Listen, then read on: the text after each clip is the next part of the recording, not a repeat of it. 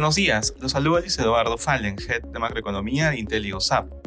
El día de hoy, martes 22 de agosto, los mercados avanzan por buenas noticias del sector tecnológico. De manera particular, en Estados Unidos los futuros de las acciones avanzan. En primer lugar, Nvidia señaló que el reporte de resultados del segundo trimestre, que será publicado mañana, mostrará mayores ganancias a las esperadas. Por otro lado, el regulador inglés estaría más cerca de aprobar la adquisición de parte de Microsoft Activision Blizzard por 69 mil millones de dólares. La eurozona las bolsas europeas operan positivas lideradas por el sector tecnológico. En el Reino Unido, la producción manufacturera cayó a menos 19% desde el más 3%, con la industria automotriz y la ingeniería mecánica entre las de peor desempeño.